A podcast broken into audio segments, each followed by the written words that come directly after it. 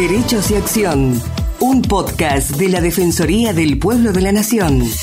Producido y realizado íntegramente por el área de comunicación para compartir diferentes temas de interés general y del accionar de la institución. Conducen Estefanía González Isola y Fernando Almirón. Bienvenidos a los podcasts de la Defensoría del Pueblo de la Nación. Soy Estefanía González Isola y estoy junto a Fernando Almirón para compartir diferentes temas de interés general. La Asociación Aligüen es una ONG de la provincia de La Pampa que trabaja desde hace muchos años en defensa del ambiente y todas las formas de vida. Aligüen es una palabra de origen mapuche que significa árbol en pie. Para que nos cuente sobre los últimos temas que están trabajando, estamos en comunicación con Leandro Altolaguirre, uno de los integrantes de la institución. Leandro es ingeniero agrónomo, profesor en hidrología especializado en paisajismo y ambiente, también tiene un máster en recursos hídricos, fue concejal y posteriormente intendente de la ciudad de Santa Rosa, capital provincial, desde el año 2015 al 2019. Hoy, nuevamente, desde el llano, se podría decir, y trabajando por la UNG, nos va a contar un poco sobre los temas que están llevando en este momento y lo que preocupa sobre todo a la población pampeana y también los temas en generales del medio ambiente. ¿Cómo le va, Leandro? ¿Cómo está? Te saludamos. ¿Cómo están? Eh, sí, seguimos trabajando, estudiando, conociendo todos los días un poquito más de la cuestión del ambiente, porque es como es un equilibrio dinámico, obliga permanentemente a seguir desarrollando, conociendo, generando datos para poder tomar las mejores decisiones y que afecten lo menos posible al ambiente y por lo tanto a las personas. Cuando hablamos del ambiente, el hombre está en el centro del ambiente, o sea, nosotros estamos vinculados por todas las áreas y entonces a veces la gente malinterpreta la cuestión ambiental como que es algo externo a, la persona y el hombre es el centro en ese sentido.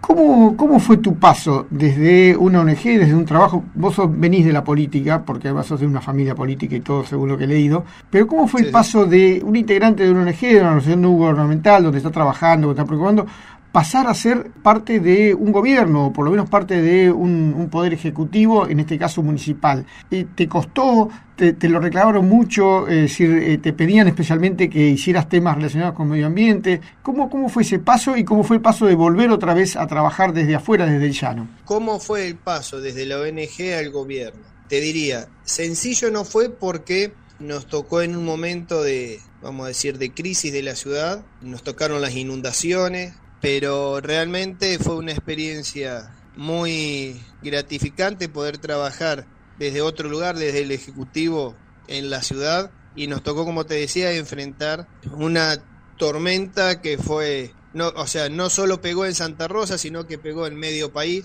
En el caso de Santa Rosa, en ocho días cayeron casi 500 milímetros, 480 milímetros, cuando el promedio de Santa Rosa de las lluvias anuales son de 600. Y ese año en el corrido de, de 15 meses, o sea, en la previa ahí, habían caído 1500 milímetros.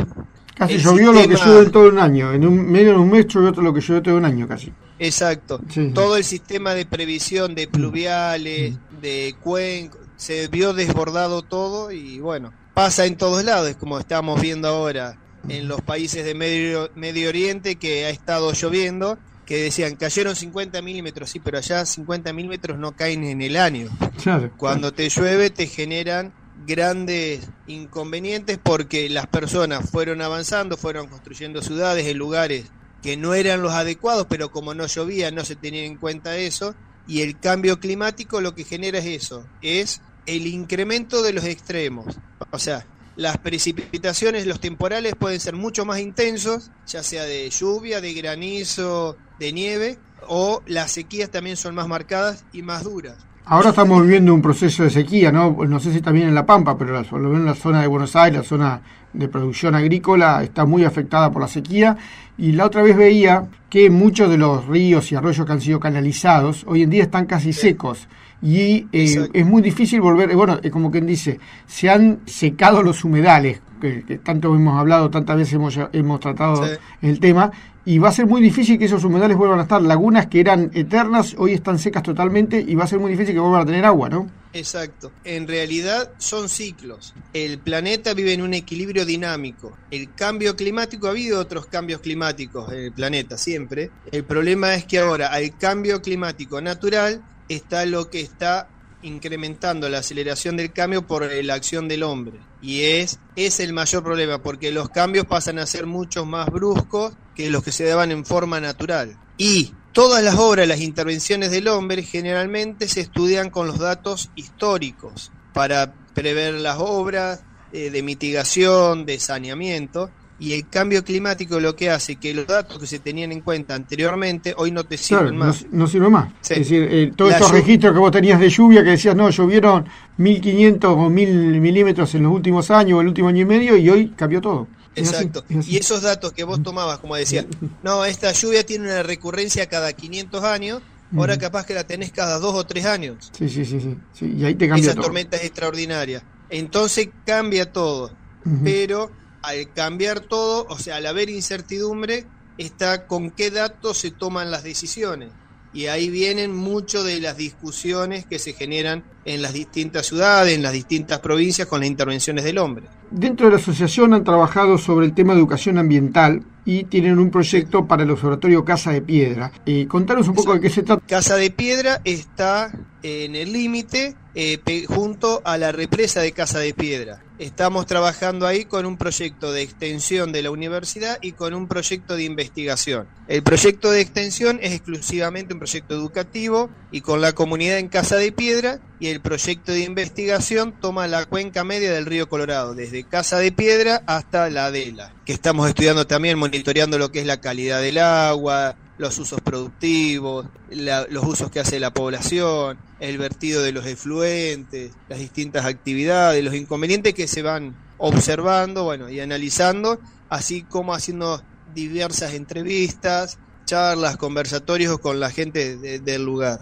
En el caso de Casa de Piedra, tenemos el proyecto este de extensión, que a la vez fue aprobado también por la coordinadora regional del Ministerio de Educación de la provincia. Trabajamos con el colegio secundario de rural de Casa de Piedra. Casa de Piedra es la población más joven de la provincia de La Pampa. Se fundó hace 15 años. Al haberse realizado la represa de Casa de Piedra, se vio la posibilidad de desarrollar un centro turístico aprovechando el espejo de agua y desarrollando una zona de producción bajo riego en Casa de Piedra. Claro, que cambia toda, toda la perspectiva ¿no? de la zona, lo, lo hace mucho más productivo. Exacto. Y a la vez, también ahí en Casa de Piedra, está creada el área protegida tanto del lado de La Pampa como de Río Negro por eh, las cuestiones paleontológicas que hay, de sitios paleontológicos, biológicos, los recursos de flora, de fauna, para la puesta en valor del mismo también. Que hoy, si bien está creado, falta delimitar específicamente el área protegida y las posibilidades de las distintas actividades que se pueden hacer en cada uno de esos sectores. Porque no necesariamente ¿viste? un área protegida pasa a ser un área de clausura. Puede tener áreas de usos múltiples para recreación, para turismo, para educación, para producción, pero en cada uno de los casos teniendo los reparos y los cuidados necesarios. Vamos a pasar a otro tema. Ustedes advirtieron que en La Pampa es una provincia endémica en caso de fluorosis dentaria. ¿Por qué se produce esta enfermedad y cuál sería la forma de prevenirla, no? La forma de prevenirla es relativamente fácil. Es tomando agua de buena calidad con bajos niveles de flúor, que tiene que ver en las localidades en donde el agua de las napas freáticas, que principalmente el centro y norte de la provincia, es de muy mala calidad, el agua que se usa para consumo deben ser las plantas de osmosis inversa que se han puesto en cada una de las localidades. Ahí tienen un agua, o sea, con bajos niveles de flúor y de arsénico, y con eso se resuelve relativamente el problema de consumo, más allá del uso que se puede hacer del resto del agua. El problema que hay con la fluorosis y con el, arsénico tiene que ver con estos minerales que se encuentran en el eh, subsuelo y el agua al infiltrar y ser la fuente de suministro de agua se recargan de estos elementos. Y donde más se nota el inconveniente es en particular es en las mujeres. ¿Por qué? Porque tienen un problema también de movilización del calcio. Entonces, a mediano y largo plazo, lo primero que se observa es algo estético, como decir, los dientes manchados, que algo que decimos que hay en la provincia de La Pampa, hay una pandemia de falta de sonrisa porque si bien la mancha de los dientes es, algo estético, eh, hace sentir muy incómodo a las personas que tienen manchado los dientes, que principalmente tiene que ver con la absorción de flúor al inicio del crecimiento, cuando uno es, es un bebé, es un niño, un adolescente. Y el otro problema también cuando las mujeres son madres, por eso, por toda esa movilización del calcio al dar el pecho, les generan los problemas después de osteoporosis y eso, y que el flúor contribuye y vemos los graves problemas que hay en las zonas que no tienen agua de consumo de las plantas de osmosis inversas, que son relativamente nuevas, de los últimos 20, 30 años que se empezó a desarrollar la colocación y el suministro de agua a través de estas plantas,